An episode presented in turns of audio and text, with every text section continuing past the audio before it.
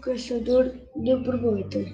Vladimir recebeu muitas prendas de Natal em livros jogos de computador, mas gostou sobretudo do equipamento para caçar borboletas. O equipamento inclui uma rede, um frasco de vidro, algodão, éter, uma caixa de madeira com fundo de cortiça e muitos alfinetes coloridos. O pai explicou-lhe que a caixa servia para guardar as borboletas. Matam-se as borboletas com o éter, espetam-se na cortiça de asas bem esticadas e, dessa forma, mesmo as mortas, elas duram muito tempo. É assim que fazem os colecionadores. Aquilo deixou entusiasmado.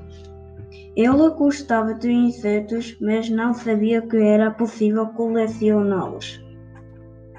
Como quem coleciona selos, conchas ou postais, talvez até trocar exemplares repetidos com os amigos. Nessa mesma tarde saiu para caçar borboletas. Foi para um matagal junto ao rio, atrás de casa, um lugar onde se, juntam, se juntavam insetos de todo o tipo. Já tinha apanhado cinco borboletas que guardara dentro do frasco de vidro quando ouviu alguém cantar numa voz de algodão doce. Uma voz tão doce e tão macia que ela julgou que sonhava. Espreitou e viu pulsada numa flor uma borboleta linda com um arco-íris, mas ainda mais, mais colorida e luminosa. Sentiu o que deve sentir em momentos assim todo caçador. Sentiu que o ar lhe faltava. Sentiu que as mãos lhe tremiam.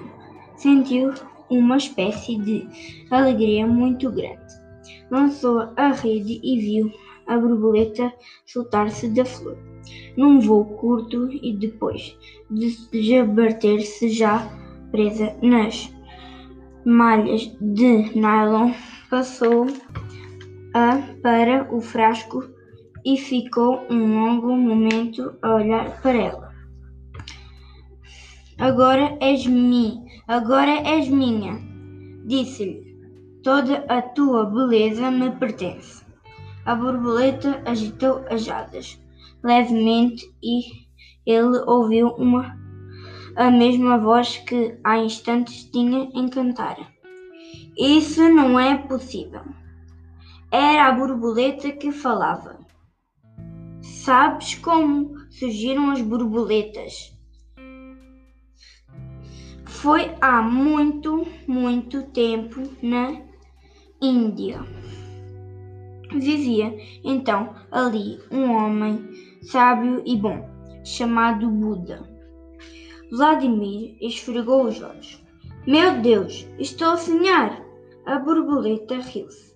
Isso não tem importância. Ouve a minha história. Buda, o tal homem sábio e bom, achou que faltava alegria ao ar. Então colheu uma mão cheia de flores e lançou-as ao vento e disse: Voem! E foi assim que surgiram as primeiras borboletas. A beleza das borboletas é para ser vista no ar.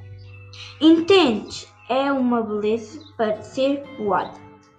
Não, disse Vladimir, abanando a cabeça. Eu sou um caçador de borboletas.